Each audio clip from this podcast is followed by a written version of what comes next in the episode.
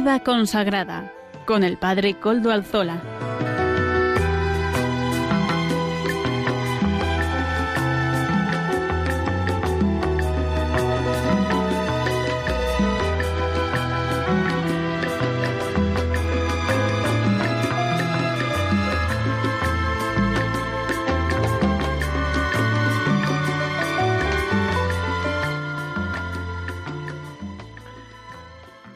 Buenas tardes, hermanos, amigos y oyentes. Hoy es jueves y son las cinco de la tarde, una hora menos en las Islas Canarias.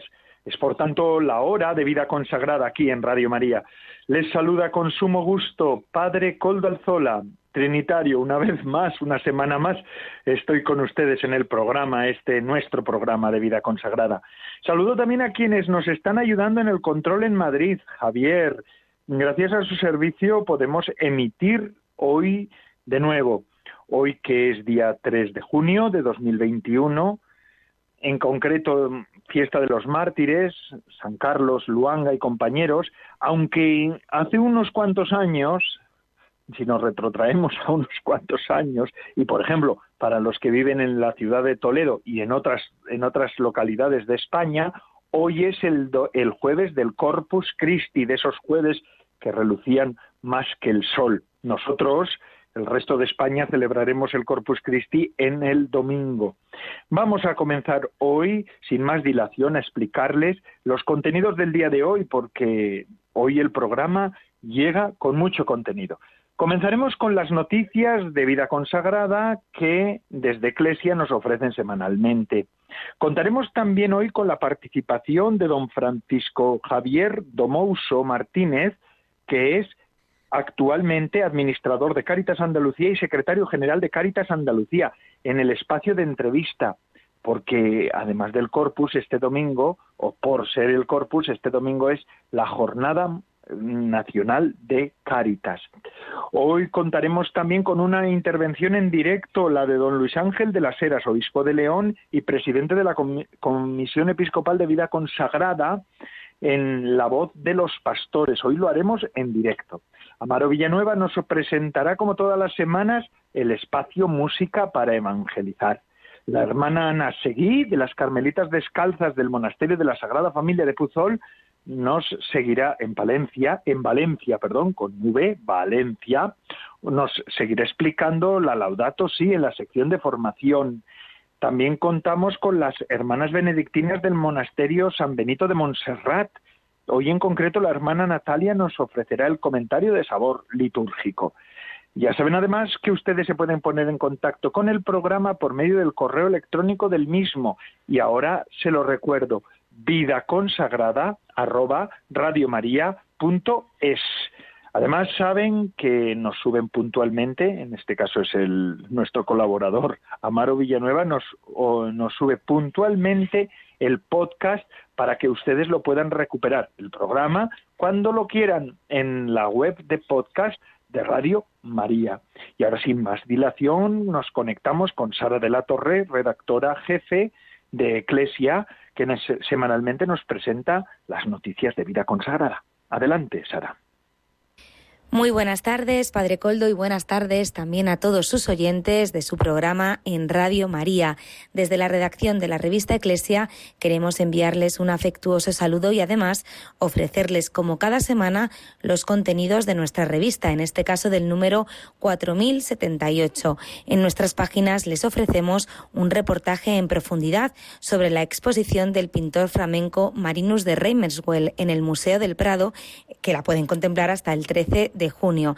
El sacerdote Juan Carlos Mateos nos describe en profundidad dos versiones de la vocación de San Mateo y nos ayuda con este reportaje a reflexionar sobre la llamada de Jesús a Mateo y su respuesta. Dios elige voluntariamente a Mateo, que aunque estuviera atado por la administración de impuestos, sin embargo, por su corazón, merece ser llamado por el Señor. Sígueme, le dice, y lo llama aquel que conoce lo oculto del corazón. Además, en este número contamos con una entrevista al nuevo rector de la Universidad Pontificia Comillas, Enrique Sanz, el jesuita nos da algunos titulares, como por ejemplo lo importante que es acercar las experiencias de tipo solidario o caritativo a lo que es una experiencia religiosa, sobre todo entre los jóvenes, algo que considera que es un gran reto. Además, nos habla de lo importante también de la buena comunicación como estrategia y cultura que crea un tipo de relaciones de compromiso. La comunicación interna también nos hace sentirnos más de nuestra institución, a cada uno de la nuestra, una comunicación de arriba abajo y de abajo hacia arriba, pero que también es transversal.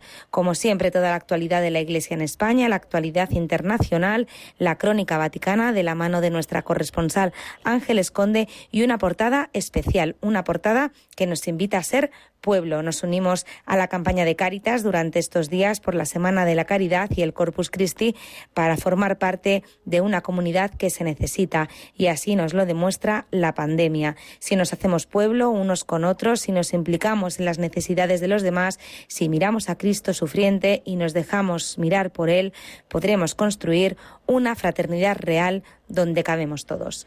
Todo esto y mucho más, como siempre, les espera en la revista Eclesia, donde nosotros también les esperamos con los brazos abiertos. Un saludo, Padre Coldo, y hasta la semana que viene, si Dios quiere.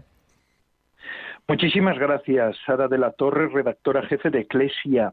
Como semanalmente, siempre interesante el resumen que nos hace de, de los contenidos de la revista Eclesia. Además nos hablaba, al final decía, una fraternidad donde cabemos todos. Pues de esto vamos a hablar ahora con nuestro invitado, hoy especial, Francisco Javier Domouso Martínez. Él es de Jerez de la Frontera. Me dice que está jubilado, pero bueno, es lo más importante de él no es que esté jubilado, sino que está ahora es el administrador de Cáritas de Andalucía y secretario general de Cáritas Andalucía. Y es que y a la vez pues patrono de varias fundaciones. Y es pero pero bueno, para hasta llegar ahí ha sido consejero de Caritas Española, eh, presidente de la Comisión de Gestión y Administración de Caritas Española hasta hace poquito y también director diocesano de Caritas, ¿verdad? Eh, don Francisco Javier Domouso, ¿qué tal está? Buenas tardes. Afortunadamente muy bien y sobre todo muy jubiloso escuchándote y escuchando también a los oyentes y a, la información que nos transmite diariamente Radio María.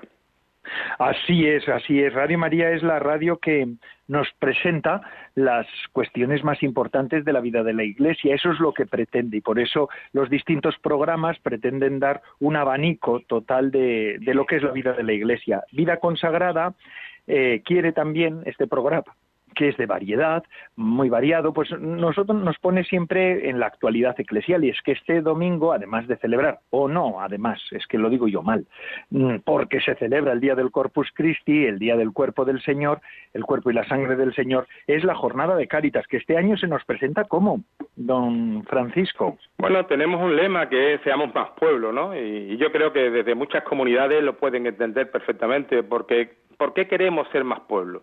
Porque realmente en un pueblo todo lo que ocurre eh, importa. Es una parte que bien la expresa en la cíclica de Caritas ¿no? Caritas es la expresión comunitaria del amor preferencial por los pobres, ¿no? Bueno, ahí es donde queremos amarrar eh, el sentido de seamos más pueblo. Porque además, siendo más pueblo y sintiéndonos pueblo, cultivamos la cercanía, nos revinculamos con otras personas, nos atrevemos a dar y también a pedir, y en esa interdependencia creamos eh, profundamente, creamos fraternidad. Somos más pueblo cuando miramos al rostro de nuestro hermano. Esa es la idea en la que nos queremos desenvolver en este lema y en este año eh, del Día de la Caridad. Don Francisco, un año que viene especialmente marcado por la pandemia. Eh, es verdad que todo parece que ha ido a menos, que ha ido a menos, ha ido a menos la asistencia a la misa, porque cada vez los aforos han sido menores y más reducidos, aunque yo veo que también a diario, yo que soy también párroco aquí en Vizcaya, en Algorta, pues veo que a diario sigue manteniéndose la gente y hasta ha aumentado, ¿verdad? Pero bueno, básicamente hay muchas personas que no pueden acudir a la Eucaristía, muchos de los servicios que hemos tenido hasta ahora han aminorado, pero yo creo que Caritas no ha sido así Sí, ¿verdad, don Francisco? En absoluto. Yo creo que la pandemia ha abierto el corazón nuevamente hacia todos los hermanos que están desfavorecidos, de tal manera que, si bien hemos pasado en muchas parroquias en muchas caritas parroquiales por momentos difíciles porque el voluntariado es un voluntariado mayor y con la pandemia, bueno, pues eh, la precaución también se imponía. Sí es verdad que eh, el, pueblo en general se ha volcado con, con, donaciones de todo tipo, ¿no? Dineraria, de servicios, eh, de materiales, etcétera, ¿no? Yo creo que ahí es donde nos tenemos que fijar.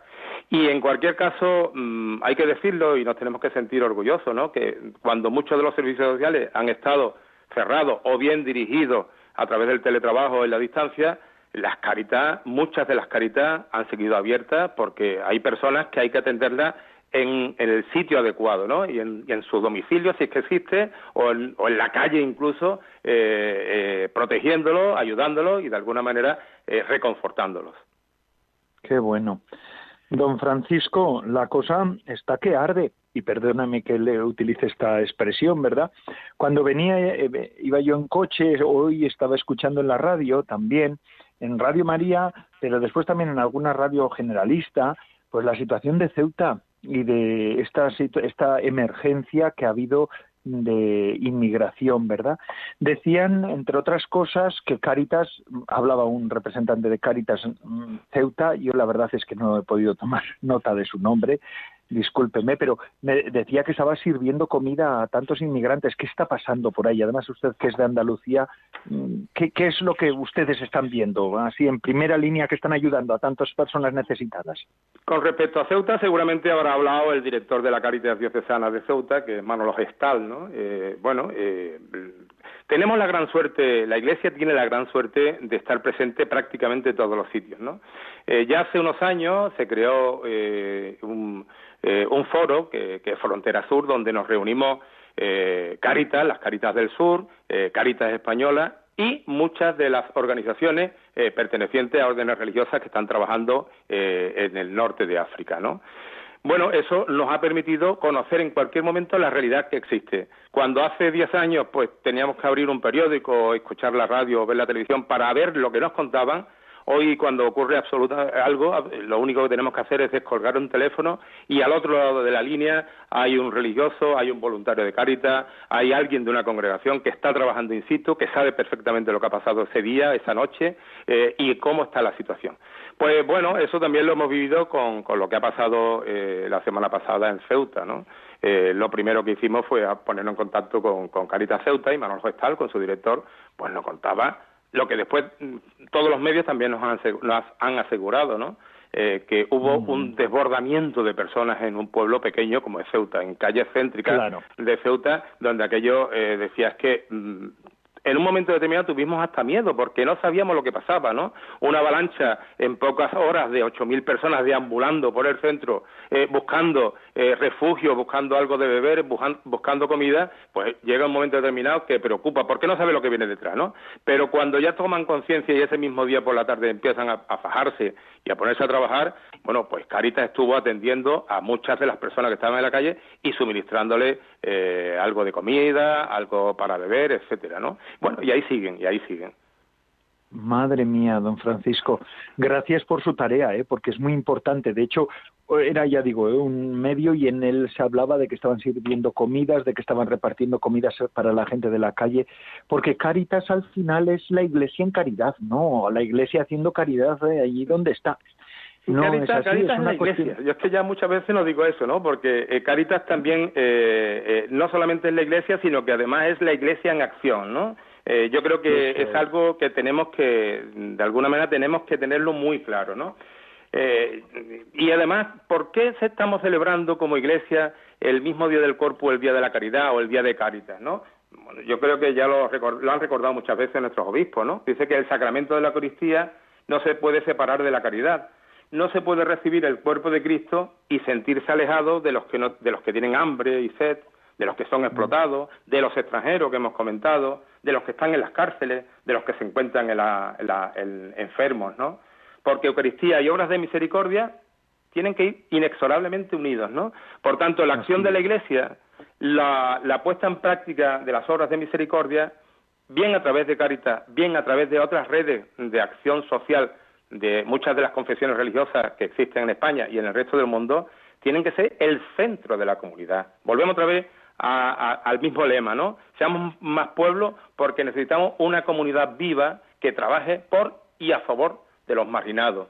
Porque además no tenemos que perder nunca de vista de que cuando el Papa Francisco hablaba de ir a los márgenes, eh, de oler a, o a caminar con olor a abeja, es que Caritas tiene que hacer eso. Yo conozco y he presenciado muchas situaciones donde realmente el voluntario de Caritas defiende a los infiernos porque tiene que sacar de, de, viviendas y de, y de algunos lugares donde hay drogadicción, donde hay prostitución, etcétera, etcétera, tiene que sacar de esos infiernos, tiene que sacar eh, a las personas. Esa es la misión de Caritas, esa también es la misión de la Iglesia. No podemos, eh, de alguna manera, diferenciarla. Sí, sí, don Francisco Javier. Además le voy a decir una cosa, don Francisco, que eh, yo como párroco he podido Mm, constatar en mi parroquia, por ejemplo, sin ir más lejos, yo no soy ningún responsable general como usted de Cáritas, por eso no tengo la visión de conjunto, pero sí la visión de, lo concreto, ¿no? De mi parroquia. En esta pandemia ha habido necesidad, hay cada vez más necesidad de, alimentos, porque bueno, pues la situación ha sido bastante complicada. Yo vivo en una zona donde las personas van a servir a sus a las casas y bueno, pues trabajan en el servicio doméstico. Ha habido una crisis grande de un momento para otro y es que los voluntarios han subido. Yo desde aquí quisiera agradecer a, los voluntarios de mi parroquia, algunas personas pues muy cercanas a mí, eh, se han sumado, se ha organizado. Es decir, al final Dios siempre provee. Yo creo que ese es un poco, yo creo que eso debiera ser el lema de Caritas, ¿no le parece? Totalmente, y existe, ¿eh? Existe. Yo creo que Caritas no se entiende tampoco sin el voluntario. Que eh, Caritas, en Caritas somos, los voluntarios de Caritas somos los enviados de la parroquia a, a, ejercer la caridad, ¿no? Eh, yo creo es que somos un miembro importante en la parroquia, ¿no? Desde, desde el voluntariado muchas veces nos quejamos que en algunas parroquias el voluntario de Caritas a la vez también es el catequista, es el que ayuda en misa, etcétera, ¿no?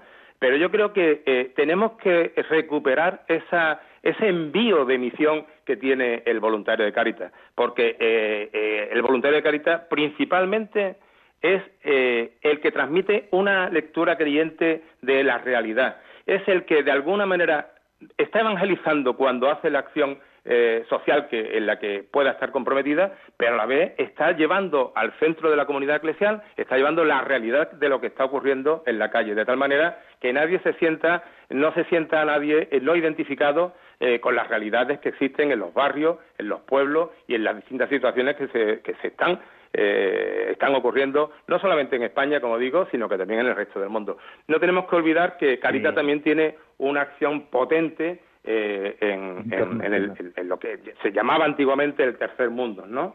En la cooperación internacional, de tal manera que mm, Caritas, a nivel de, de Caritas Española, en los datos que tenemos del 2019, se están recuperando ahora los datos del 2020, eh, un billón cuatrocientas mil personas estaban siendo atendidas por Caritas Española en España, pero es que estábamos atendiendo cerca de un millón eh, de cooperación internacional en muchos de los países del resto del mundo, ¿no? O sea, yo creo que es que lo tenemos que tener muy claro. La acción de Caritas y la acción de la Iglesia no solamente van de la mano, sino que tiene que ser una y realmente en muchas ocasiones es solo una. Eso es. Don Francisco, me gustaría también hacer un último subrayado. En Cáritas además entra todo el mundo. Ahí el perfil de voluntarios es yo creo que es muy diverso por lo que yo puedo conocer y hasta hay congregaciones religiosas religiosas que están en proyectos de Cáritas. Ayer mismo, cuando estábamos preparando la entrevista, cuando hablaba con usted por primera vez, pues estaba hojeando yo una revista de estas de ámbito nacional. No vamos a hacer publicidad porque no se puede hacer. En este en Radio María no se puede hacer, pero estaba viendo una revista de información religiosa y ahí hablaban de proyectos que están llevando religiosos también que son de Cáritas, ¿no? Eso en ese sentido es una asociación en la que los religiosos estamos muy presentes. Está presente, claro, los religiosos están presentes en Creta en dos, en dos vertientes. Eh, uno de los miembros natos del Consejo eh, Nacional de Caritas Española es un representante de CONFER, ¿eh? y otro es de, la, de las organizaciones vicencianas, ¿no? O sea, los religiosos en Caritas, no solamente a nivel de las Caritas parroquiales están en íntima relación, sino que hay una, una presencia y una autoridad, vamos a decirlo de esa manera, porque cuando habla, habla en nombre de todas las congregaciones religiosas que están en torno a Confer, eh, en el Consejo, que es donde se decide absolutamente cualquier acción mm, por mandato, lógicamente, de la Asamblea General de Caritas Española. Qué bien. Pues muchas gracias, don Francisco Javier Domouso director de Cáritas de Andalucía, eh, secretario general. Eh, una cosa, usted es, además, es que conviene decirlo porque no sé si lo ha, si ha quedado claro, que es casado y además es abuelo, me ha dicho, ¿verdad? Soy casado con dos hijas y dos nietos, de los cuales yo me siento no solamente orgulloso, sino un poco chocho en ese aspecto, ¿eh? Ah, bueno, pues es normal, eso se lo permitimos, como abuelo se lo permitimos. Yo creo, que eso, yo creo que eso hay que ponerlo eh, como un banderín de enganche, ¿no? Eh, la felicidad que da la familia, porque al final somos la iglesia doméstica, somos de alguna manera también eh, un centro para irradiar evangelización en todos los niveles, ¿no? Y yo me alegro enormemente porque mi vinculación con, con, con las órdenes religiosas, con las congregaciones, eh, siempre, incluso en mi vida laboral, he llevado muchos temas, vengo del, mundo de la banca y llevaba prácticamente eh, parte de Andalucía con todos los temas eh, económicos, ¿no? Siempre he estado, siempre he estado entre, yo decía muchas veces, estoy entre Dios y el diablo, porque estoy con el dinero y simplemente mirando también al más allá, ¿no? gracias a Dios, y gracias a Dios todo eso me ha conformado una manera de pensar y una manera de trabajar, ¿no? Y ahora de estar aquí también ofreciendo. Pues ya le puede decir a sus nietos que, ah, pasa, que usted estaba en Caritas y déjenlo para la memoria de la familia suya, que estuvo en Caritas en momentos cruciales en los que Caritas tuvo que dar la talla. Muchísimas gracias, Francisco Javier Domouso. Gracias por estar aquí, eh, secretario general de Caritas Andalucía, administrador de Caritas Andalucía Gracias, muchísimas gracias por atender gracias, Gracias a ti, Padre Coldo. Ah, ahora bien, la próxima vez, si es que hay una próxima vez, que supongo que algún día puede ocurrir, eh, ya no me vas a llamar ya no me vas a llamar Francisco Javier Domoso, me va a decir Paco Domoso, porque si no parece que estás hablando con otra persona. ¿eh? Soy Paco. Vale, Paco. Pues muy bien, Paco. Muchísimas gracias. Muy orgulloso, muy orgulloso de mi santo, ¿eh? Pero, pero eh, me, empezaron a llamar de pequeño Paco y ahí se quedó todo. Eh. Bueno, está bien, está bien. Así también es, la manera de decir lo que lo tenemos en la familia y así es como le van a conocer y así va a entrar al cielo, como le llaman en la familia, seguro. Totalmente. Así que eso. Y ahora continuamos con el programa. Paco, le digo que si quiere puede continuar. Vamos a escuchar ahora y vamos a ponernos en contacto. Hoy tenemos dos eh, intervenciones en directo con don Luis Ángel de las Heras, obispo de León y presidente de la Comisión Episcopal de Vida Consagrada. Es la sección de la voz de los pastores. Buenas tardes, don Luis Ángel. Buenas tardes, Padre Coldo. Buenas tardes, amigos oyentes. Eso es, vamos de Andalucía, vamos a León. A León es a, la, a, León, no, no Castilla, sino León, León. Era el reino de León, ¿verdad? La cabeza del reino de León. Con esa catedral tan hermosa, pues nos, nos recibe su inquilino principal, el obispo de León. ¿Qué tal está, don Luis Ángel? Muy bien, Coldo, gracias. Muy bien, muy contento de haber celebrado el domingo pasado la jornada Pro Grantibus, todo el fin de semana, como ya también se anunció hace ocho días en el programa, ¿verdad? Y, Tuvimos pues a, Sores Ernestina que nos habló del, del tema. Efectivamente, efectivamente tuvieron las vísperas eh, televisadas por 13TV y luego pues la, la misa también el, el, domingo desde el monasterio de Santa María de Carvajal, de aquí de León, las monjas benedictinas o Ernestinas la y el viernes hubo un coloquio con varios eh, consagrados contemplativos, dos varones y dos mujeres, que fue muy interesante también. La verdad es que fue un fin de semana para conocer un poco más la vida contemplativa, vida consagrada contemplativa, y para desear un poco más también, tener todos esa mirada contemplativa, eh, también los que estamos en, la vida activa y, y ellas y ellos que están en la vida contemplativa, pues asumir toda esta vida activa que, tenemos nosotros y por supuesto, como decía el lema de la jornada, el dolor del mundo, especialmente en estas circunstancias en las que nos encontramos, pero bueno,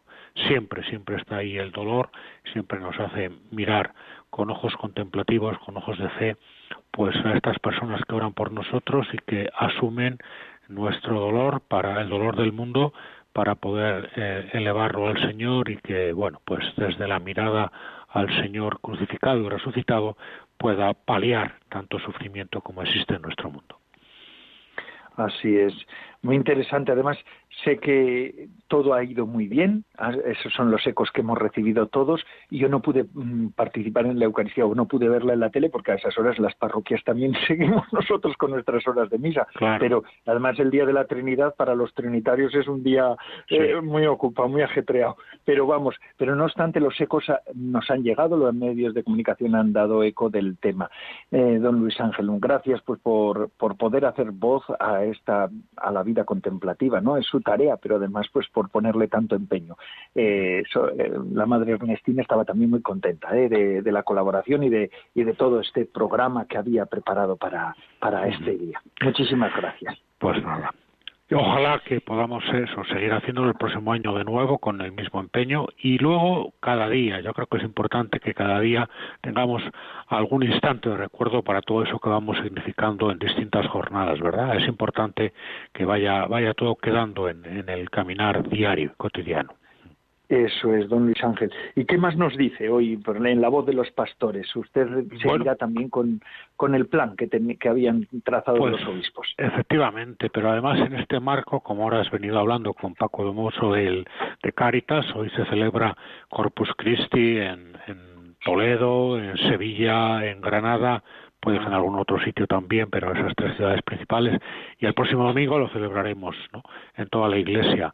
Y celebramos el Día de Caridad, el Día del Corpus Christi, y precisamente ante esta ah, celebración, eh, los números de Fratelli Tutti que los obispos vamos comentando hoy pues yo creo que engarzan perfectamente con la celebración del Corpus en cuanto que se refieren los números 222 al 224 a recuperar la amabilidad, dice el Papa Francisco. Fíjate qué qué, cuestión tan importante y qué bonito, ¿verdad? Algo propio que, que, además tiene que salir de esa fuente, la fuente y culmen de la vida cristiana, de la Eucaristía, y que tiene que ser expresión del amor, de la caridad que celebramos en este día, ¿no? Eh, de forma que, bueno, pues vayamos desterrando el individualismo consumista, dice el Papa, ¿no? Ese que provoca tanto atropello, y, que nadie, ningún hermano, sea obstáculo para mí, sino que todos, pues vayamos eh, ayudándonos unos a otros y, allanando los terrenos, los caminos, ¿no? De manera que pues pues cultivemos la amabilidad efectivamente no que dejemos a un lado eh, a un lado ese sálvese quien pueda que tantas veces se ha escuchado y que realmente es un poco triste y un poco mm, contrario desde luego al amor cristiano ¿no? y, bueno todavía es posible optar por el cultivo de amabilidad dice el Papa y desde luego hay personas que se convierten en estrella en medio de la oscuridad. Y yo creo que en este sentido la vida consagrada eh, está llena de, de estrellas que en medio de la oscuridad de personas que hacen posible el cultivo de la amabilidad y e igual que hay eh, tantas estrellas en la vida consagrada, yo confío, espero y rezo para que haya cada vez más estrellas en la vida consagrada también que opten por el cultivo de la amabilidad, ese estado de ánimo afable, suave, que sostiene y conforta, esa persona que, que tiene esa cualidad, incluso por vocación, de ayudar a los demás a que su existencia sea más soportable. ¿no? ¿Te parece, Coldo, que hay suficiente em, falta de amabilidad como para que intentemos dar un vuelco, verdad? Así es. Sí, sí, sí. Y bien, y en ese sentido, la amabilidad que contrarreste la crueldad, ¿no? El Papa hace, hace referencia y con, con, valentía a la crueldad que a veces penetra las relaciones humanas, ¿no? Eh, la ansiedad también, que es un poco propia de estos tiempos de agobio, de, angustias, la, la, urgencia distraída, dice el Papa, un, un término muy interesante, ¿no? Dijo, urgencia distraída que ignora que los otros también tienen derecho a ser felices, ¿no? Parece que cada uno le, preocupa su propia felicidad, cuando, ¿verdad? Nos debe preocupar la felicidad de todos, porque en la felicidad de todos está también la propia felicidad y cuando uno solo busca la suya realmente no la encuentra. Eso deberíamos aprenderlo, ¿no?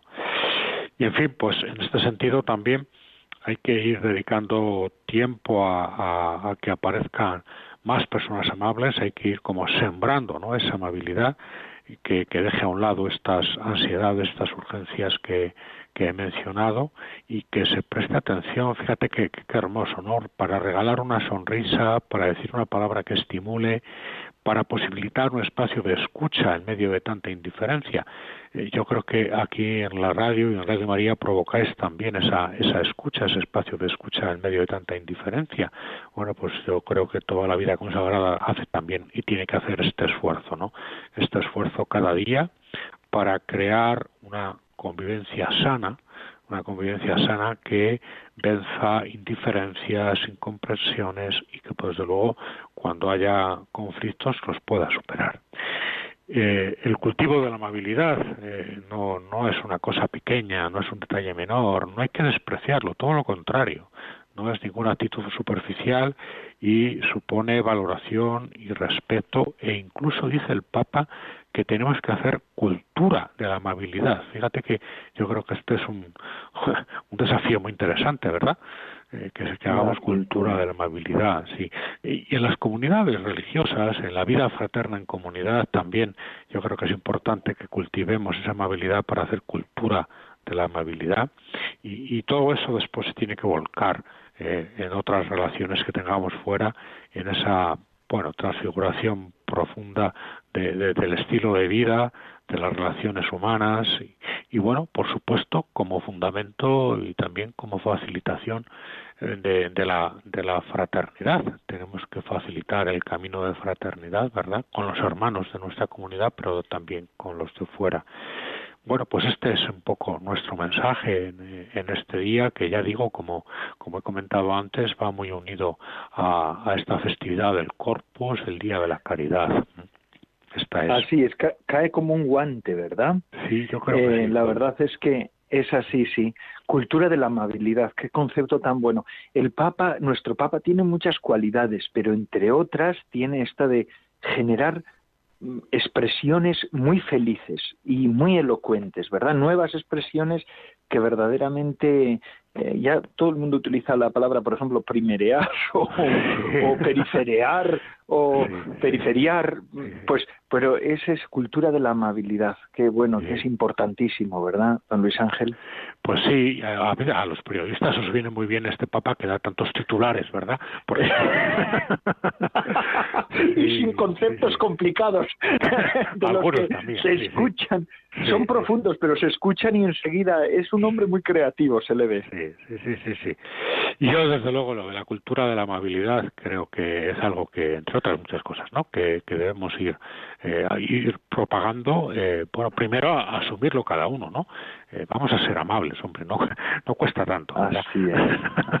Ahora, ya también digo, que efectivamente la amabilidad, como bueno, pues como todas todos los frutos que vienen del espíritu, también se nutren de esa fuente que es la Eucaristía, ¿no? En esta en estas eh, vísperas anticipadas del Corpus Christi o en esta celebración de hoy en algunos sitios ya tenemos que pensar ¿no? que, que efectivamente de esa fuente de la Eucaristía tiene que surgir nuestro esta amabilidad de la que hablamos y nuestro también nuestra opción de amar a los hermanos y de eh, darlo todo por aquellos que, que, más lo necesitan, como, como el Maestro, como el Señor nos ha mostrado, y Él que, que, que, ha prometido quedarse con nosotros hasta el final de los tiempos en la Eucaristía, lo tenemos ahí presente, bueno, pues nos ayuda a poder ser amables, a poder ser, desde luego, eh, propagadores de esta cultura de la amabilidad y, desde luego, a, favorecer que, la caridad eh, cristiana, que la caridad fraterna, que el amor fraterno, que esa fraternidad pueda mm, extenderse a toda la tierra. Ojalá que cada vez más opten por, por esta fraternidad y por este amor una vez que han conocido a Jesucristo, creo que es posible y, y, vamos a pedir que esto sea una realidad y vamos a luchar también para que esto sea así. Estupendo. Pues muchísimas gracias, don Luis Ángel, por, por estas palabras tan interesantes. Y además, pues nos hace cercano también el, la fratelli tutti del Papa Francisco. Muchísimas gracias y no me queda más que decirle feliz día del Corpus Christi, que lo celebre también bien en León, en su diócesis, por primera vez, ¿verdad? En pues la nueva diócesis. Y y pues un abrazo fraterno también. Muchas gracias, Coldo, y igualmente a ti y a todos los amigos oyentes. Feliz fiesta del Corpus y seamos todos amables y cultivemos la cultura de la amabilidad. Muchísimas gracias. Y ahora continuamos con nuestro programa de vida consagrada en el que estamos. Vamos a tenemos una segunda parte con otros contenidos también, pero antes vamos a hacer unos minutitos de pausa musical. Amaro Villanueva nos ofrece música para evangelizar. Buenas tardes, Padre Coldo, y buenas tardes a todos los oyentes de Radio María. Bienvenidos a la sección de Música para Evangelizar que se emite todos los jueves dentro del programa de Vida Consagrada de 5 a 6 de la tarde. Hoy les vamos a presentar la canción de el archiconocido cantante Roberto Carlos que se titula Sagrado Corazón de Jesús. Desde los años 60, 1960 es cuando Roberto Carlos intenta triunfar al comienzo sin éxito como cantante de bossa nova y posteriormente pasa ya al estrellato en la escena del pop y el rock brasileños. Hoy les vamos a presentar la canción, como he dicho anteriormente, de Sagrado Corazón de Jesús. Roberto Carlos tiene en su haber más de 150 millones de copias vendidas en las diferentes composiciones que él ha realizado. Escuchamos, por tanto, a este maravilloso cantante, Roberto Carlos, con Sagrado Corazón de Jesús. Adelante.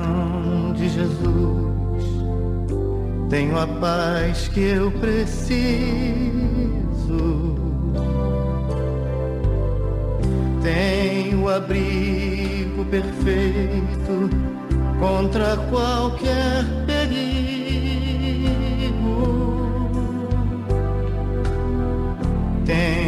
apoio da mão do verdadeiro amigo.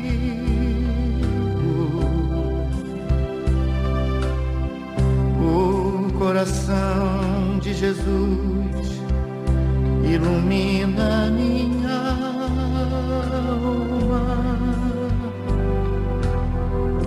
O coração de Jesus me dá força a minha calma.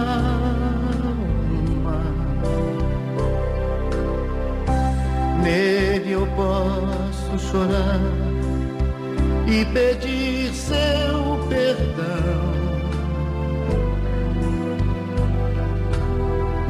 O coração de Jesus é minha salvação. Ó meu sagrado coração de Jesus, que morreu por nós, coração de Jesus, Filho de Deus e nosso irmão, meu sagrado coração de Jesus. Aqui estamos, coração de Jesus nos abençoa corazón de Jesús. Nos bendice el corazón de Jesús. Eso es lo que nos dice en portugués esta canción que hoy nos ha invitado a escuchar Amaro Villanueva, nuestro colaborador. Y ahora continuamos con la sección de formación, la Laudato Si, que nos la comenta la hermana Ana Seguí, de las Carmelitas Descalzas del Monasterio de la Sagrada Familia de Puzol, en Valencia. Adelante, Ana. Un saludo cordial a todos los oyentes de Radio María. Hoy procedo a terminar el capítulo quinto de Laudato Si. Este número habla del diálogo de las religiones con la ciencia. Dice la encíclica, no se puede sostener que las ciencias empíricas explican completamente la vida, el entramado de todas las criaturas y el conjunto de la realidad. Eso sería sobrepasar indebidamente sus confines metodológicos limitados. Hagamos memoria del libro primero de Samuel que dice, no se trata de lo que el hombre ve, pues el hombre se fija en las apariencias, yo me fijo en el corazón. El ser humano es más que su realidad material, humana, terrena, intelectual. Es criatura de Dios y tiene experiencia de estar vivido por el trascendente y que su verdadera sabiduría le viene también de su interior, donde Dios le habita. En lo profundo del corazón humano surge el misterio que abre el ser a una sabiduría que va más allá de lo puramente lógico, científico, matemático y racional. De la sabiduría evangélica nace el amor y la justicia por los pobres, que dinamiza a la persona para construir un mundo nuevo, que debe ser jardín de la redención, más bello y bueno que el jardín de la creación. Potenciar todo lo santo que hay en el corazón del ser humano, que le hace capaz de Dios. Sin duda, los principios éticos que la razón es capaz de percibir pueden reaparecer siempre bajo distintos ropajes y expresados con lenguajes diversos, incluso religiosos. Ciencia y fe deben apreciarse y ayudarse mutuamente, no repelerse. La experiencia religiosa y científica son dones de Dios para ayudar a humanizar más la vida en el mundo y embellecerla al agrado de su Creador. Dice la encíclica, la encíclica. Por otra parte, cualquier solución técnica que pretendan aportar las ciencias será impotente para resolver los graves problemas del mundo. Si la humanidad pierde su rumbo, si se olvidan las grandes motivaciones que hacen posible la convivencia, el sacrificio, la bondad. Si la técnica y la ciencia no van avaladas por la bondad del corazón humano, no realizaremos el gran proyecto de Dios sobre la humanidad y la naturaleza. Un proyecto que ha de ser de felicidad por la capacidad de sacrificio, entrega generosa, amor y coherencia de vida. Todo creyente debe beber en lo más profundo de sus propias convicciones sobre el amor, la justicia y la paz. Todo creyente sabe que nada puede justificar la agresión a la naturaleza. Solo el amor hará posible una cultura por la ternura, capaz de suavizar la convivencia humana, expulsando toda violencia, el gesto amenazador y la maledicencia, hasta hacernos jardineros del planeta y hacer florecer las flores de la alegría, la paz y la libertad. Las religiones son las responsables de fomentar la fraternidad universal y ser favorecedoras de una saludable comunicación y comunión, una shalom de Dios, paz amorosa de Dios.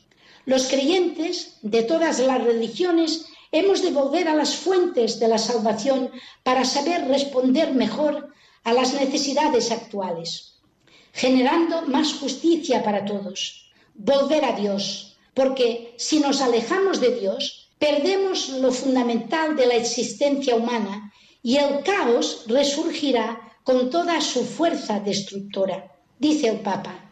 La mayor parte de, los habitantes del planeta se declaran creyentes y esto debería provocar a las religiones a entrar en un diálogo entre ellas, orientando el cuidado de la naturaleza, a la defensa de los pobres, a la construcción de redes de respeto y de fraternidad.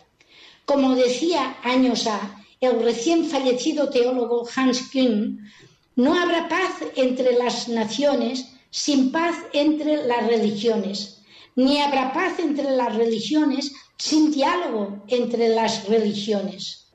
Que Dios nos, nos ilumine y nos ayude a ir adelante con las mejores prácticas en nuestro proceder.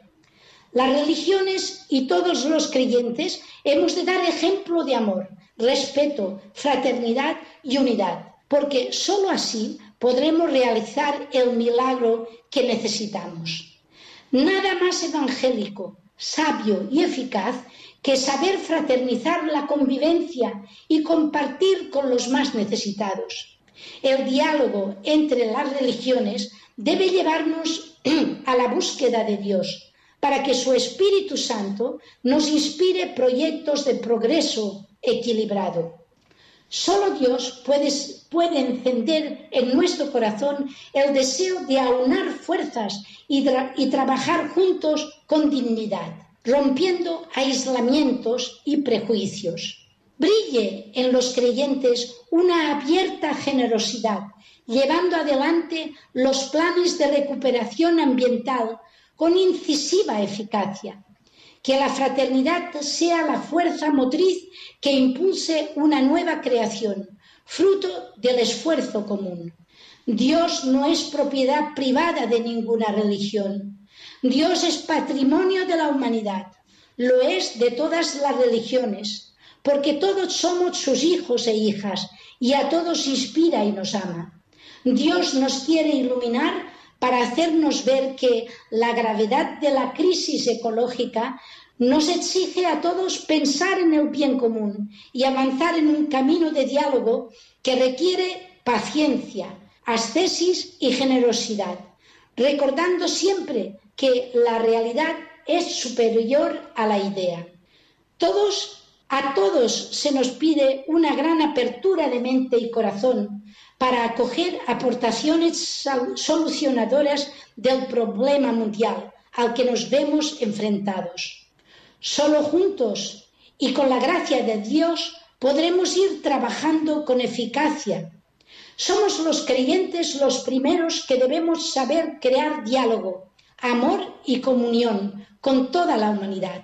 Las religiones deben dar, deben dar muestra de veracidad ante todas las gentes, de que la fuerza de la unidad, movida por el amor, lo hace todo posible. Y esto es lo que hemos de orar juntos nos apremia un cambio de mentalidad radical que nos haga más sencillos y humildes a todos. Solo así cambiaremos lo, negativo en positivo y, la tierra volverá a resplandecer. Con esta aportación de hoy he finalizado mi servicio a Radio María. Ha sido un placer estar con todos los oyentes de esta emisora que propaga la fe, promueve la esperanza y afianza el amor. Comencé con tensión y temor, pero ahora, tras varias semanas de estar con vosotros, creo que os echaré de menos. Muchas gracias por este regalo. Sed felices. Dios lo quiere. Adelante. Vamos a echar de menos también nosotros a la hermana Ana Seguí de las Carmelitas Descalzas del Monasterio de la Sagrada Familia de Puzol en Valencia. Gracias por estas semanas en las que nos ha acompañado. Muchísimas gracias, se lo decimos de todo corazón. Y además agradecemos el esfuerzo que ha hecho, poniéndole tanta pasión y tanta entrega a, esta, a este servicio que le habían pedido. Y ahora continuamos con nuestro programa. Vamos a la última parte del mismo. Ya nos quedan a las benedictinas eh, del monasterio de San Benito de Montserrat. Hoy la hermana Natalia nos ofrece este comentario de sabor litúrgico. Buenas tardes, Padre Coldo y radioyentes del programa Vida Consagrada de Radio María. Soy la hermana Natalia del Monasterio de San Benito de Montserrat y tengo la alegría de compartir con vosotros algunas reflexiones sobre esta bonita fiesta del Corpus que vamos a vivir. La liturgia es una buena maestra. Hemos vivido estos meses, bueno, de hecho lo vivimos cada día, el misterio pascual de Jesús.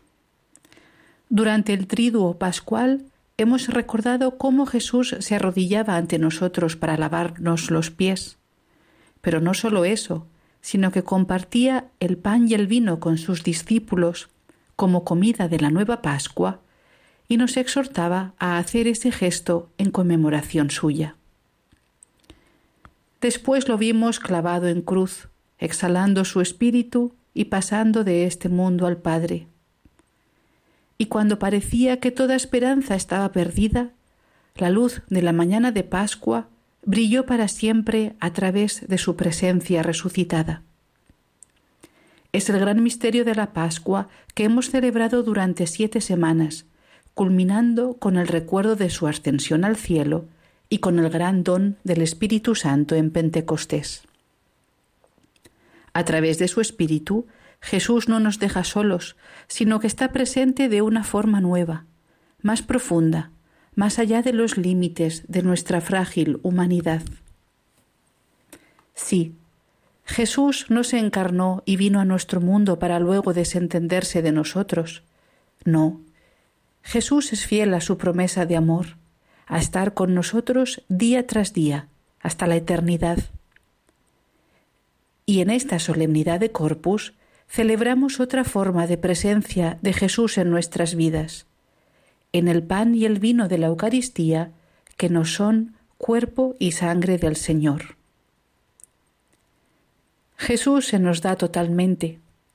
Gracias a la fuerza del Espíritu, en la Eucaristía, los dones del pan y del vino son transformados en el cuerpo y la sangre de Jesús. Cuerpo y sangre que recibimos en la comunión como alimento de nuestra vida cristiana, como fortalecimiento de nuestra fe, como alimento que nos nutre espiritualmente, como comunión con la vida misma de Jesús. Y cada vez que recibimos a Jesús en la Eucaristía, Él mismo nos va transformando y haciendo parte de su propio cuerpo. Nos hace templos del Espíritu, miembros de un mismo cuerpo, el cuerpo de la Iglesia. Sí, eso es lo que somos los cristianos, aquellos que bautizados bajo un mismo espíritu, a través de la fe, los sacramentos y la vida cristiana, vamos formando un cuerpo nuevo, el cuerpo de la Iglesia de la cual el Señor resucitado es su cabeza y fundamento.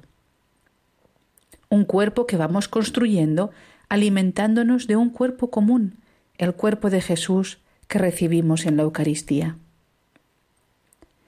De hecho, también se conoce este día como el Día de la Caridad Fraterna. ¿Por qué? Porque también nosotros estamos llamados a ser alimento y fortaleza para los demás. ¿Y cómo podemos serlo? A través de nuestra donación a los demás, de nuestra caridad material y espiritual, ayudando a aquellos miembros del cuerpo eclesial más débiles o necesitados, haciendo lo que Jesús hace con nosotros, acogiendo, estando cerca, interesándonos por los demás, ayudando en las necesidades que se puedan presentar. Así también nosotros seremos alimento para nuestros hermanos. Así entre todos estaremos formando un solo corpus, el cuerpo del Señor. En muchos pueblos y localidades hoy es tradición hacer bonitas alfombras de flores allí por donde pasará la custodia, o procesiones, o visitas al Santísimo, o momentos de adoración. Sí, el Señor se merece eso y mucho más. Pero recordemos que Jesús también está presente en el sagrario del hermano, en el cuerpo debilitado de un enfermo, en el tabernáculo de aquel que es abandonado por todos. Ese es también hoy el cuerpo sagrado de Jesús. Fortalezcámonos con su cuerpo y su sangre, sí, sin dudarlo. Es lo que nos dará fuerza para abrir los ojos y encontrar el cuerpo del Señor en los últimos, los enfermos, los débiles, los que sufre, en aquellos a quien nadie quiere. Porque este es hoy también el corpus sufriente y glorificado de Jesús. Así pues, este domingo celebremos con solemnidad y gozo la fiesta del Corpus Christi. Jesús se nos da sin límites, nos ama hasta el extremo y nos deja su cuerpo y su sangre como alimento de nuestra vida de fe.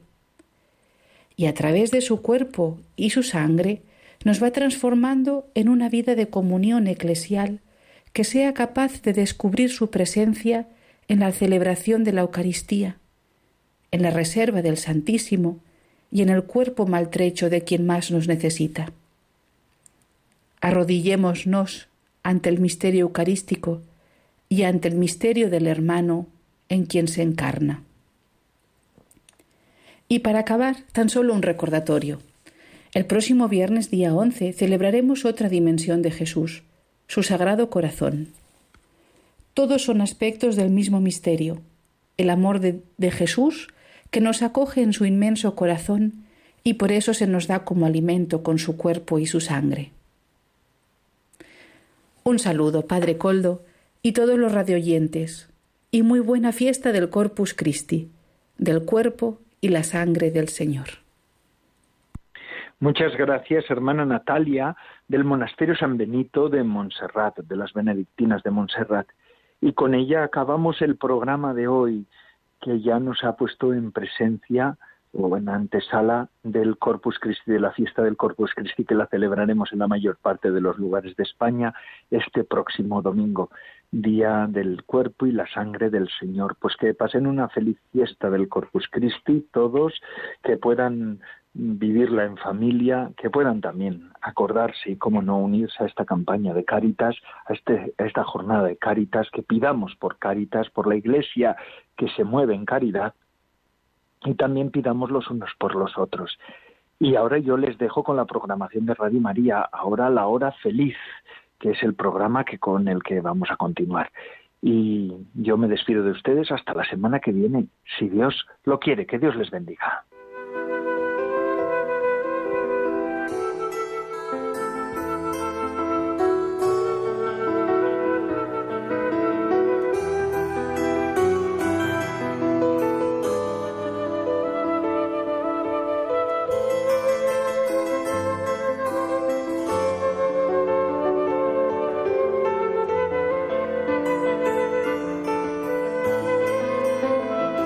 Consagrada con el Padre Coldo Alzola.